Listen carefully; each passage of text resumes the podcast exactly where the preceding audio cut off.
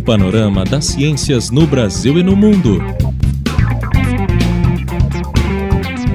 Começa agora Oxigênio, uma produção da equipe do Laboratório de Jornalismo da Unicamp. Realização Web Rádio Unicamp.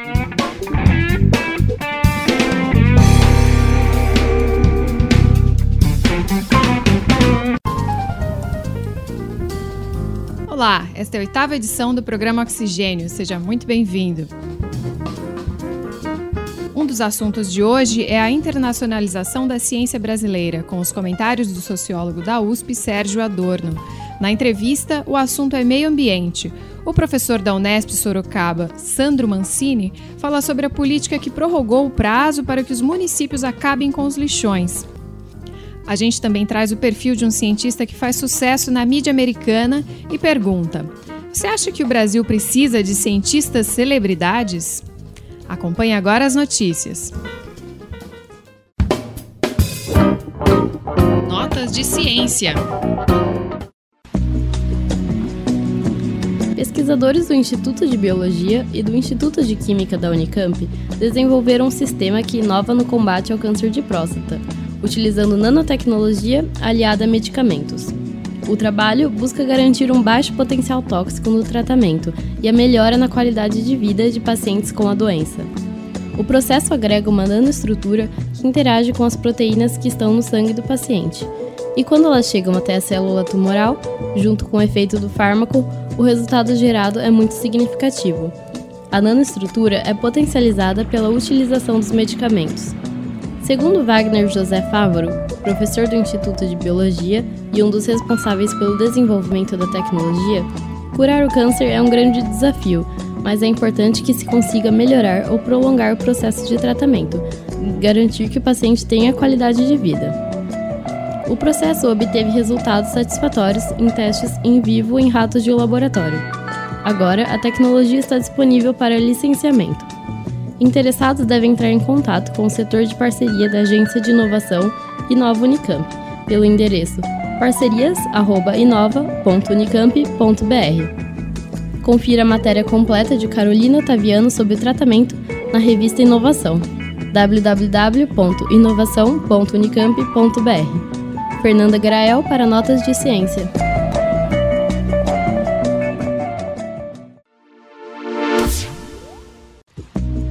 Seria o Cielo uma favela de publicações?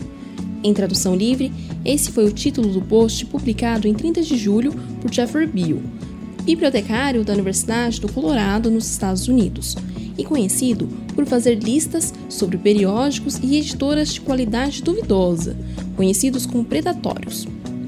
Em seu texto, ele defende que publicações sem acesso aberto são pouco conhecidas e têm pouco valor, sendo favelas na vizinhança da comunicação científica. Enquanto editoras comerciais são mais eficazes em distribuir e indexar seus conteúdos, sendo, portanto, bairros agradáveis. O texto de Bio foi considerado preconceituoso e desinformado por usuários do acesso aberto e editores científicos. Dominique Babini coordenadora do Programa de Acesso Aberto do Conselho Latino-Americano de Ciências Sociais, questiona Bill por parecer não considerar o acesso de outros leitores, que não sejam norte-americanos, para as revistas indexadas nessas plataformas. No blog Cielo, também há posts que repudiam o texto de Bill, como o da Abrasco com o Fórum de Editores de Revistas de Saúde Coletiva, que resgatam um artigo de Visory, Guedon e Cheto, publicado pela revista Current Sociology, de 2014, e que destaca que a América Latina é a região que mais usa acesso aberto no mundo. E essas iniciativas contribuem para posicionar a literatura científica como um bem público. O post também critica o tom usado para o termo favelas, como discriminatório para os cidadãos brasileiros. Contrariando a fala de Bill, que não apresenta dados sobre a invisibilidade desses portais, no dia 31 de julho, foi publicado o ranking Web of Repositories, que classificou o Cielo Brasil em segundo lugar entre os principais portais do mundo, atrás apenas do ResearchGate, com base em Berlim, Alemanha. O ranking é organizado pelo Cybermetrics Lab da Espanha e avaliou mais de 300 portais. Caixa Kish para notas de ciência.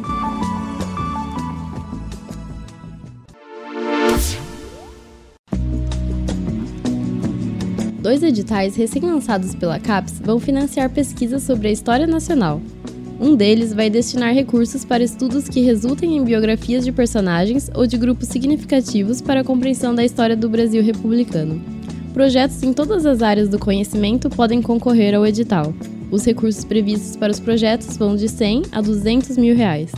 Já o outro edital vai financiar pesquisas sobre conflitos sociais na história republicana brasileira, como revoltas, insurreições, rebeliões, manifestações, entre outros episódios. O foco é em pesquisas que ajudem a entender a construção do Estado e a sociedade brasileira, que resultem em livros, podendo eventualmente ser utilizados na educação básica. Esse edital contempla as áreas de ciências humanas e sociais, e os projetos deverão ter, obrigatoriamente, caráter multi-institucional e interdisciplinar. O valor total do financiamento é de 300 mil reais. Podem submeter propostas pesquisadores de instituições de ensino superior e institutos de pesquisa brasileiros, públicos e privados, que tenham programas de pós-graduação estrito senso recomendados pela CAPES. As inscrições estão abertas até dia 28 de outubro.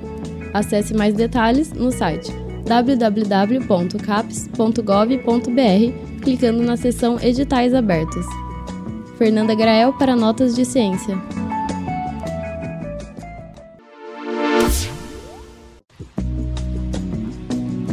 Refletir sobre a mulher como sujeito em espaços nos quais se produz conhecimento.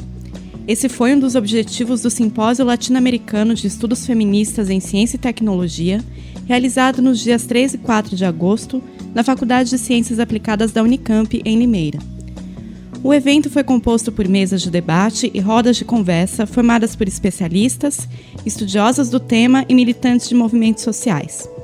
Uma das mesas discutiu a medicalização do corpo feminino, a pesquisadora Fabiola Roden mostrou como a divulgação científica pode gerar a visão da ciência como algo incontestável e a justificação das diferenças e desigualdades entre homens e mulheres com base no biológico. Na mesma mesa, também se discutiu a violência obstétrica e a humanização do parto. Tida Campos, do Hospital das Clínicas da Unicamp, mostrou dados e uma análise sobre a saúde das mulheres negras. O simpósio também debateu questões como mulheres e violência na universidade as relações entre tecnologia e feminismo, e gênero, meio ambiente e soberania alimentar.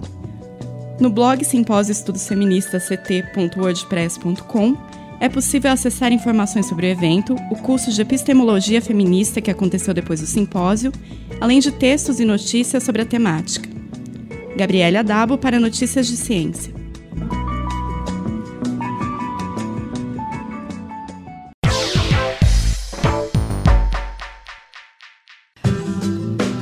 Internacionalizar a ciência brasileira. Essa é uma preocupação de muitos pesquisadores e editores científicos, principalmente depois do anúncio de novos critérios para fazer parte da rede Cielo, lançados no final de 2014. Mas os critérios são diferentes para as ciências naturais e as humanidades. A reportagem é de Kátia Kish. Cielo é uma das principais bases de indexação do país e agrega 280 revistas brasileiras. Entre as suas novas exigências, a internacionalização deve ser atendida até 2016, mas a cobrança é diferente de acordo com cada área. Para biologia, engenharias, ciências exatas e da terra, que são áreas que têm tradição em publicações na língua inglesa, 85% dos artigos originais de revisão devem estar em inglês. E para ciências humanas, sociais, letras e artes, a exigência é de 30%, justificada pelo impacto regional das pesquisas e predominância do português. O pesquisador e sociólogo da USP, Sérgio Adorno, aponta que as áreas não podem ser avaliadas iguais porque têm suas singularidades e exemplifica que, principalmente as ciências sociais, não têm necessariamente um objeto material de análise. A nosso fundamentamento trabalhamos com o quê? Com comportamento, com ações, com valores, com representações, com sentimentos. Né? Então, o modo de você observar cientificamente esses objetos é muito diferente de você, por exemplo, analisar as, os objetos das ciências naturais. Adorno explica que, além de objetos de pesquisa, as humanidades também têm gêneros de publicações diferentes de outras áreas, o que pode dificultar a tradução. Nas ciências duras, o conhecimento é fundamentalmente divulgado através, por exemplo, de artigos avaliados por pares em periódicos chamados científicos. Então, tem toda uma metodologia, tem toda uma, uma estrutura na qual o artigo é aceitável. Então, o que, que você tem que ter na introdução, na, na, na apresentação metodológica, na discussão teórica, nos resultados. Então, é, a linguagem é muito formal, inclusive o uso do inglês. Ele é muito formal. Que acontece com nós, as ciências sociais? Nós escrevemos artigos, sim, em periódicos científicos. Mas nós escrevemos capítulos de livros, capítulos de coletânea, escrevemos livros. É, o livro, muitas vezes, na área de ciências sociais, é o fechamento de um ciclo longo de pesquisa, que eu fui divulgando resultados parciais, através justamente dos artigos em periódicos, através justamente de artigos em, em capítulos em livros e assim por diante. Então, nós precisamos considerar que essa singularidade das ciências sociais tem que ser observada e tem que ser respeitada. Né? E certamente você avaliar um artigo publicado num periódico científico é muito diferente de você avaliar um capítulo de livro e avaliar um livro. Os desafios na internacionalização no campo das ciências humanas e sociais também foi tema de mesa da última reunião da SPPC, em que Ítalo Moricone, diretor da editora da UERJ, defende que as editoras universitárias devem lutar para traduzir as obras brasileiras para o inglês, como faz com as produções estrangeiras. Porém, a língua ainda é um obstáculo para a internacionalização em ciências humanas e sociais, pois não basta o uso de um inglês instrumental, como em outras áreas, porque não traduz as reflexões e às vezes palavras específicas que sustentam a lógica de uma argumentação nas humanidades. E ainda faltam profissionais fluentes em inglês e que dominem os temas das pesquisas. Adorno, que também participou do debate, destaca a atenção para quem é o público leitor das publicações. Nós temos que caminhar no sentido de ter uh, uma competência em inglês para divulgação dos trabalhos científicos. Eu acho que, a, gostemos ou não, a língua inglesa se colocou e se impôs como uma linguagem pela qual você comunica resultados de investigação. Não é? Agora, não significa que você deva só publicar em língua, quer dizer, você tem assuntos que você vai querer que o teu público de leitores sejam brasileiros e tem assuntos que você vai querer que seu público de leitores sejam latino-americanos. Então vale mais a pena você publicar em espanhol.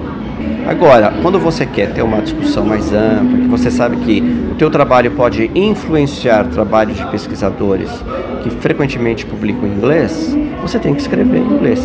E, queremos ou não, os grandes fóruns internacionais hoje, nas áreas de ciências sociais e humanas, o inglês é uma língua oficial. Sérgio Adorno também defende que os estudos nas humanidades, que têm objetos comuns com as chamadas ciências naturais, devem conversar mais entre as áreas para um trabalho completo. Arquivo da Ciência. Você sabia que a invenção do telefone contou com o empurrãozinho do imperador Dom Pedro II para emplacar? Tudo aconteceu em junho de 1876, na Grande Exposição Internacional que comemorava o centenário da independência dos Estados Unidos, realizada na Filadélfia. Dom Pedro II, como admirador e incentivador das ciências e das invenções tecnológicas, não poderia perder um evento como aquele e marcou presença na exposição.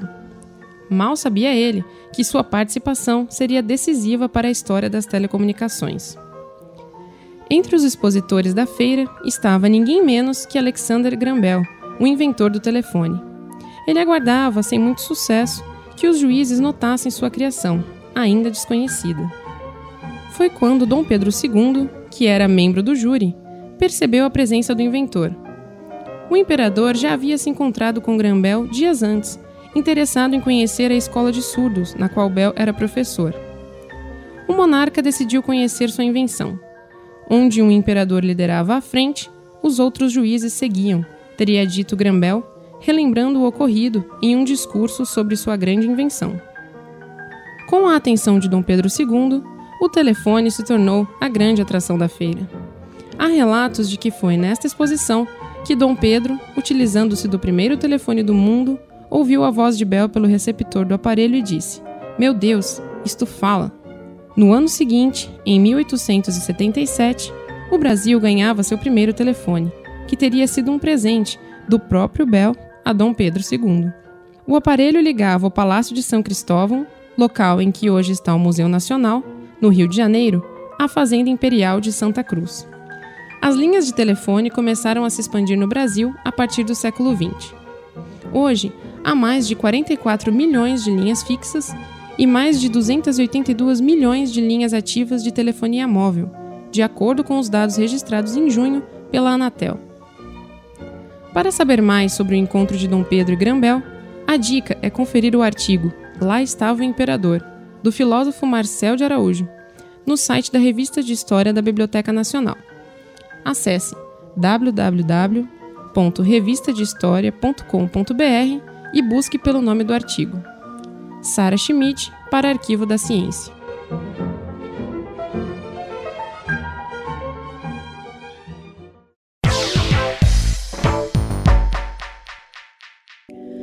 Dos grandes desafios atuais é lidar com o lixo nas cidades. Sobre esse tema, a repórter Carolina Medeiros conversou com Sandro Mancini, professor da Unesp Sorocaba e colunista do Jornal da Cidade, o Cruzeiro do Sul. Nesta entrevista, ele comenta o impacto da recente prorrogação do prazo para a política que pretende acabar com os lixões no Brasil. E fala também sobre a importância da divulgação científica na sua área de atuação. Confira a entrevista. A principal preocupação dos seus estudos, então, é com a redução dos resíduos no meio ambiente, certo? Sim, a ideia é que você não, não jogue fora, né? Você tenha um reaproveitamento do material, né? porque uh, voltando à garrafa PET, ela pô, deu um trabalho danado para ela sair. A PET nasceu na indústria química como fibra, né? Para ele virar uma garrafa foi um desenvolvimento tecnológico muito grande.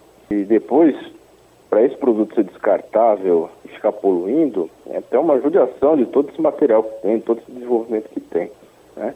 Então, se você, puder reaproveitar esse, o material que está dentro desse resíduo de uma forma extremamente competitiva em termos econômicos, em termos de propriedades, aí a coisa encaixa bem e você diminui, né? Você desvia material de lixão, de aterro e tal. A gente não gostaria que nada fosse para lixão, né? no mínimo um aterro sanitário. Então você desvia material de aterro, economiza dinheiro da prefeitura em coleta, disposição, uma série de coisas. Só tem benefícios isso aí, né? Quando a gente fala em lixo dos centros urbanos, as pessoas associam ao lixo doméstico. Mas é preciso também considerar os lixos que vêm da indústria, do comércio e dos hospitais, que elas têm que ter um destino especial. Uhum. Você tem dados sobre a porcentagem de descarte de cada um desses lixos ou isso não, não tem relação direta com as suas pesquisas? Não, dados assim são um pouco difíceis de conseguir. O fato é o seguinte: pela definição, resíduos sólidos urbanos é o resíduo domiciliar mais o resíduo de limpeza pública. Tá? Geralmente o resíduo comercial ele entra no meio. Tá? Ah, Para estabelecimentos pequenos, a, é a prefeitura que determina isso. Né? Mas geralmente a parte abaixo de, de, de 100 litros por dia, uh, o comércio pode deixar para coleta comum. Se for um comércio maior, aí ele já tem que negociar uma taxa com a prefeitura e geralmente a prefeitura coleta também. Tá? Uh, o caso da indústria e hospitais, aí a, a legislação fala que é a obrigação do gerador. Né? Então, a indústria que tem que se virar com seus resíduos e o gerador que tem que se virar com seus resíduos. Muitas vezes você tem um hospital de prefeitura. Né? Então, a prefeitura, que é geradora, então ela que tem que uh, gerenciar esse tipo de resíduos. Mas a indústria não. Né? A indústria, então, cada indústria é obrigada a gerenciar seus resíduos. Aqui no estado de São Paulo, você tem uma fiscalização legal. As indústrias, geralmente, elas estão fazendo o papel delas certinho. Né? Com relação a, a a, encaminhamento dos, dos, possíveis recicláveis para venda, a diminuição da quantidade levada para aterros, né? E principalmente a gente uhum. associa muito a indústria com resíduo perigoso, né? Existe, sim, né? não é todo resíduo produzido na indústria que é perigoso, sim. mas eles têm uma preocupação e aí a fiscalização é inclusive maior nisso aí. Né? Ah, então você tem resíduos, a legislação brasileira basicamente fala assim, que o resíduo é o poluidor que é o pagador. Né? Uhum. Então a indústria que se vira com o seu resíduo, o hospital que se vira com o seu resíduo. No nosso caso, Sim. também. Só que a gente paga para isso, é a prefeitura que faz a, a, a, o gerenciamento dos nossos resíduos, né? mas a gente paga, então é o poluidor pagador. Esse é o princípio básico que rege a legislação de resíduos no Brasil. Né? E o comércio fica aí mais ou menos nesse meio que eu falei. Certo. Depende do porte dele, ele vai direto, depende de algum, algum acordo com a prefeitura, se for um estabelecimento maior, a prefeitura recolhe. Né? Certo. É mais ou menos por aí. E tem como afirmar qual dessas categorias que tem maior número de material para reciclagem? Olha, tem um que você não comentou aí, que é o resíduo da construção civil. Né? Ah. Resíduo da construção civil realmente é o, é o que nós temos mais. Né? É um resíduo que não incomoda tanto porque ele não cheira mal. Né? Ele não decompõe, geralmente é tijolo, concreto, uhum. cimento, esse tipo de coisa assim. Né? Uh, mas em termos de quantidade, se estima, ninguém mediu isso aí direito, mas se estima que se gera uma vez e meia mais resíduo da construção civil, entulho em geral, do que resíduo domiciliar. Tá? E as indústrias geram bastante também, mas aí depende muito da indústria. A CETESB aqui em São Paulo tenta fazer um inventário das quantidades, mas não é uma coisa simples conseguir e tal. Mas geralmente os órgãos públicos têm esses dados. Mas eu acredito que temos numéricos o que tem mesmo é entulho. Sandro, na sua coluna Cruzeiro do Sul, você destacou que o Senado Federal aprovou no dia 1 de julho, agora, uhum. a extensão do prazo para entrar em vigor a Política Nacional de Resíduos Sólidos, que é de 2010. Uh, ah, e essa prorrogação será para 2018, uh, sendo que uh, para a maioria dos municípios, né, e para 2021 nos municípios com menos de 50 mil habitantes. Uhum. Poderia falar um pouco da sua opinião a respeito disso? O que foi, o que o Senado aprovou foi a dilatação do prazo para o fim dos lixões. Né? A Política Nacional está rodando desde 2010, com algumas dificuldades, algumas, alguns avanços, mas ela está rodando, né? Uhum. E uma das poucas coisas que a Política Nacional estabelecia prazo era, ela foi 2010, falando assim, em 2014 tem que acabar com os lixões no Brasil. Só para diferenciar, o que é um lixão? Lixão é você pegar o lixo nosso de cada dia e jogar no solo não tem cobertura, não tem dreno de água pluvial, não tem uh, impermeabilização por baixo, não tem escape de gás, não tem nada, absolutamente nada. Né? Isso é um lixão.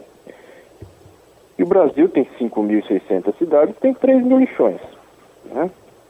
Tinha 3 mil e poucos, diminuiu até 2014, mas tem, tem é, cerca ainda de 3 mil lixões. Né?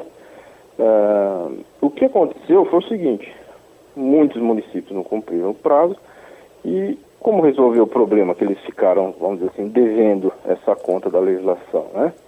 Adiaram, né? O Senado propõe adiar para 2018 para os grandes municípios e para municípios pequenos até 2021. Certo. Né? Tudo bem, os municípios pequenos, você não pode comparar. Aqui no estado de São Paulo você tem cerca de, de 30 lixões persistindo e geralmente é por força de liminar, né? Então é uma realidade bem diferente, por exemplo, do interior do, do Amazonas, por exemplo, né? Com relação a dinheiro, com relação a pessoal técnico, com relação à distância, né? Você imagina no, no, no Amazonas, você levar lixo de um lugar para o outro, uh, de um município para o outro, né? Que às vezes você tem aterros regionais, por exemplo. Então existem essas diferenças. Mas o que simplesmente adiar também não vai resolver.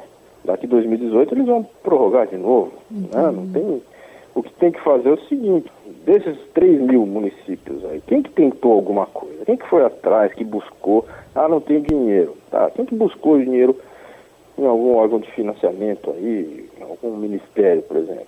Quem desses que buscou tentar um recurso para contratar um pessoal técnico para isso? Pô, aterro sanitário, que é esse método que tem impermeabilização por baixo, que dreno de água de chuva, dreno de, de, de gás, tem, é tudo certinho. Confina o lixo em segurança. O sanitário é uma obra bem mais cara que um lixão, que não é nada, mas também não é uma coisa de, de fim de mundo. É uma coisa que já existe, tecnologia faz tempo para isso. Então você contrata profissionais que podem fazer isso aí. Agora, isso, isso custa dinheiro, porque parte do zero, né? Tem municípios que nunca fizeram nada e tem que, de repente, ter um, um, um, sistema desse. Isso não é fácil. Esses que tentaram tem que dar uma força, o, o governo federal, os governos estaduais têm que colaborar, fazer, sei lá, um, projetos básicos de aterro, busca de áreas, esse tipo de coisa. Tem que, tem que fazer, o Ministério Público tem, tem que atuar também. E o povo que não fez nada, efetivamente, que ficou esperando a ampliação do prazo, esse povo aí tem que seguir as, a, a, força da lei, realmente, a multas, improbidade administrativa, esse tipo de coisa. Agora, ah, aí está basicamente passando a mão na cabeça, né? Não é assim que resolve. Foi pouco tempo? Não foi. Essa lei ficou sendo discutida há 20 anos. E ainda deu mais quatro de prazo. Então sabiam que vinha alguma coisa nesse sentido. E quando veio, fala que o prazo é pequeno. Não foi pequeno. Qual o impacto direto né, dessa prorrogação para o meio ambiente, Sandro? Bom, basicamente, o lixão contamina lençol de água. Então, se Sim. existe captação subterrânea de água, e no Brasil se tem bastante captação subterrânea, apesar da grande quantidade de água superficial que nós temos, essa água vai ser contaminada. Né? Você coloca o lixo no solo, aquele lixo vai decompor, o tal do churume vai escorrer, vai escoar e vai acabar indo para um lençol de água. É, vai contaminar o solo, também vai dificultar o solo ficar fértil de novo. É, vai contaminar o ar e tal. Lixão é uma fonte de problemas sempre, né? Sem contar que, que, atrai rato, barata, mosca, urubu. Né? esses bichos eles pousam no lixo, depois pousam em outro lugar, levando Doença. doenças para lá e para cá, né? São os vetores que a gente chama. Uhum. Só vai da confusão. Um aterro sanitário bem feito e bem operado, a gente fala que ele confina o lixo com segurança. Não faz mais nada, né? Entendi. O lixo fica paradinho ali, decompõe um pouquinho, mas fica ali, mas não causa encrenca para a população.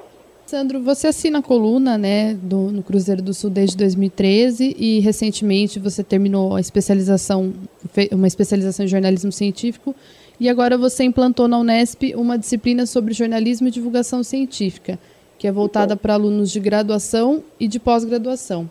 De onde vem esse seu interesse pela área?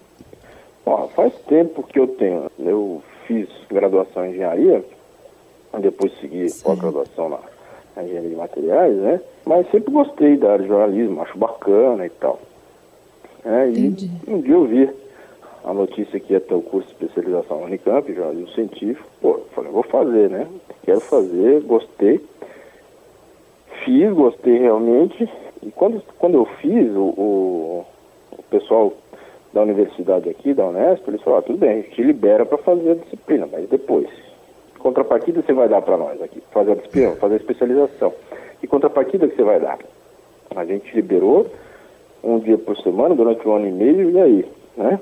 Entendi. Aí eles falaram assim, ó, cria uma disciplina com o conteúdo do curso, né? Tenta melhorar a nossa divulgação aqui e tal. Foi isso que aconteceu.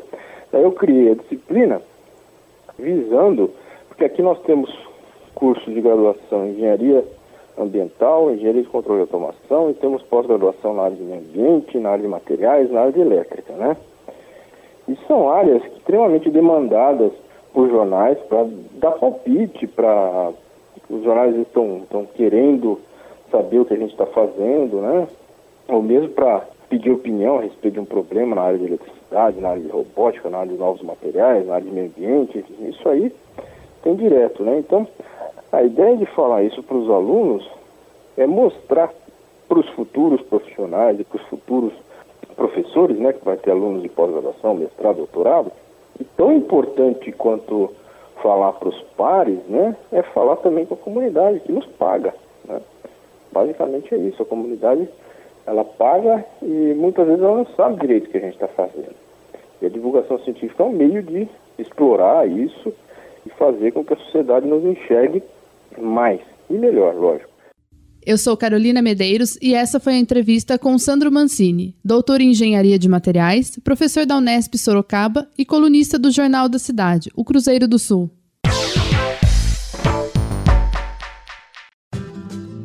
Agora vem aí a coluna do professor Márcio Barreto com comentários sobre filosofia e percepção da ciência. Ele é físico e docente na Faculdade de Ciências Aplicadas e em programas de pós-graduação da Unicamp. Um assunto bastante interessante que mexe com os limites da nossa capacidade de raciocínio é o conceito ou o tratamento matemático da noção de infinito. Houve um matemático chamado Cantor que se debruçou sobre essa questão e o Cantor começou a perceber que os infinitos ou conjuntos infinitos possuíam diferentes cardinalidades, diferentes potências. Isso é muito curioso, porque quando a gente pensa no infinito, a gente pensa, bom, infinito é infinito, né? Acabou. Os números naturais, por exemplo, 1, 2, 3, 4, 5, 6, 7, 8, 9, até infinito. Se eu pensar nos números racionais, por exemplo, 1, 1 quarto, 2 terços, também eu vou contar infinitos números, tal qual o infinito dos números naturais.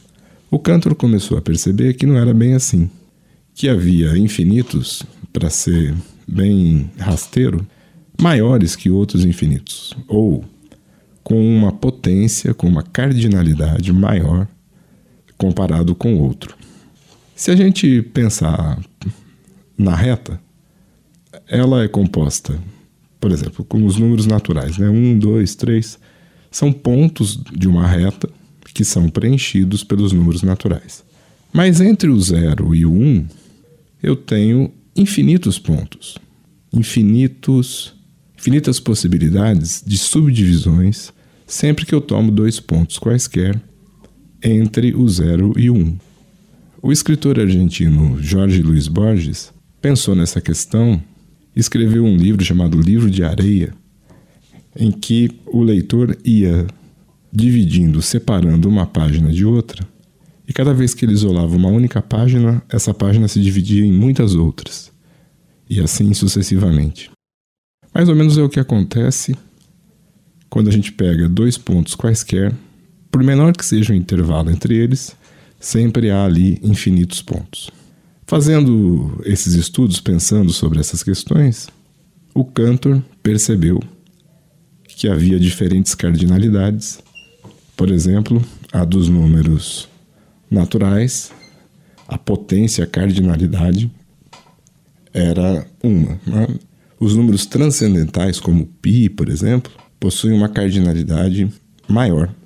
Então é bem curioso a gente pensar nesses infinitos, que são diferentes, quando a gente pensa também no tempo. Né? O tempo é a medida do tempo, não a duração bergsoniana, mas a medida do tempo é tomada como se o tempo fosse uma linha, e nessa linha há instantes, cada instante associado a um ponto dessa linha, dessa reta. Como pensar o tempo, então, nesses infinitos instantes que existem entre zero e um segundo, por exemplo? Meu nome é Márcio Barreto, sou professor da Faculdade de Ciências Aplicadas da Unicamp.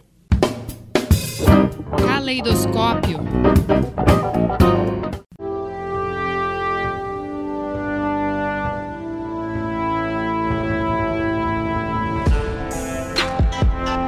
precisamos de cientistas celebridades para aumentar o interesse público pelas ciências no Brasil. Essa ideia foi defendida pelo ministro da Ciência, Tecnologia e Inovação, Aldo Rebelo, e por Helena Nader, presidente da Sociedade Brasileira para o Progresso da Ciência, ASBPC, durante a 69ª reunião da entidade. Mas o que seria um cientista celebridade?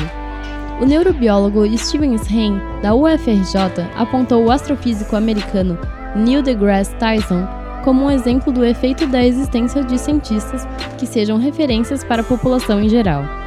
Eles ajudam a aumentar a consciência pública do papel das ciências na sociedade. DeGrasse é um comunicador ativo de ciências para o público, considerado um discípulo de Carl Sagan, a primeira referência americana de cientista divulgador. Além do seu trabalho como diretor do Planetário Hayden, ligado ao Museu Americano de História Natural em Nova York, e de um perfil no Twitter com mais de 4 milhões de seguidores, DeGrasse participa e apresenta programas de divulgação científica no rádio, TV e internet. Depois que o astrofísico trabalhou na nova série Cosmos, ele foi convidado para desenvolver uma outra atração para a TV. O cientista resolveu, então, adaptar um podcast que ele já apresentava, o Star Talk. No talk show, DeGrasse entrevista, claro, cientistas, mas também artistas, religiosos, políticos e outras personalidades. From the American Museum of Natural History in New York City. And beaming out across all of space and time. This is Star Talk. De edição semanal, o programa tem formato de bate-papo com dois convidados diante de uma plateia, com exibição intercalada de vídeos com entrevista pré-gravada com um terceiro convidado especial. Desde a estreia na TV em abril deste ano, já participaram do Star Talk o ator Jorge Takei, que interpreta o Tenente Sulu da série original de Star Trek. Christopher Nolan, diretor do filme Interestelar, de 2014. O zoólogo Richard Dawkins, o jornalista Dan Savage, ativista da causa gay, entre outros. No Brasil, o programa é chamado Conversando com Estrelas e é exibido pelo canal de TV por assinatura National Geographic. Para Stevens Hain, cientistas como deGrasse ajudam a aumentar a consciência pública do papel das ciências na sociedade. Trabalhos como o do astrofísico podem inspirar iniciativas que aproximem mais os nossos cientistas dos meios de comunicação.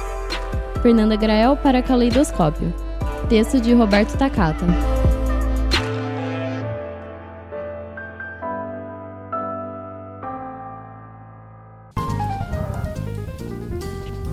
É isso, gostou do programa Oxigênio? Curta a nossa página no Facebook e compartilhe as novidades que a gente publica por lá.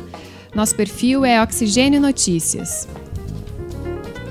Coordenação Simone Palone, produção e reportagem Carolina Medeiros, Fernanda Grael, Gabriele Abado, Kátia Kishi, Roberto Takata, eu, Patrícia Santos e Sara Schmidt. Os trabalhos técnicos são de Jefferson Barbieri, Samuel Garbuio e de Vitória Monte. Até o próximo programa. Termina agora o programa Oxigênio, uma produção da equipe do Laboratório de Jornalismo da Unicamp. Realização Web Rádio Unicamp. Continue com nossa programação.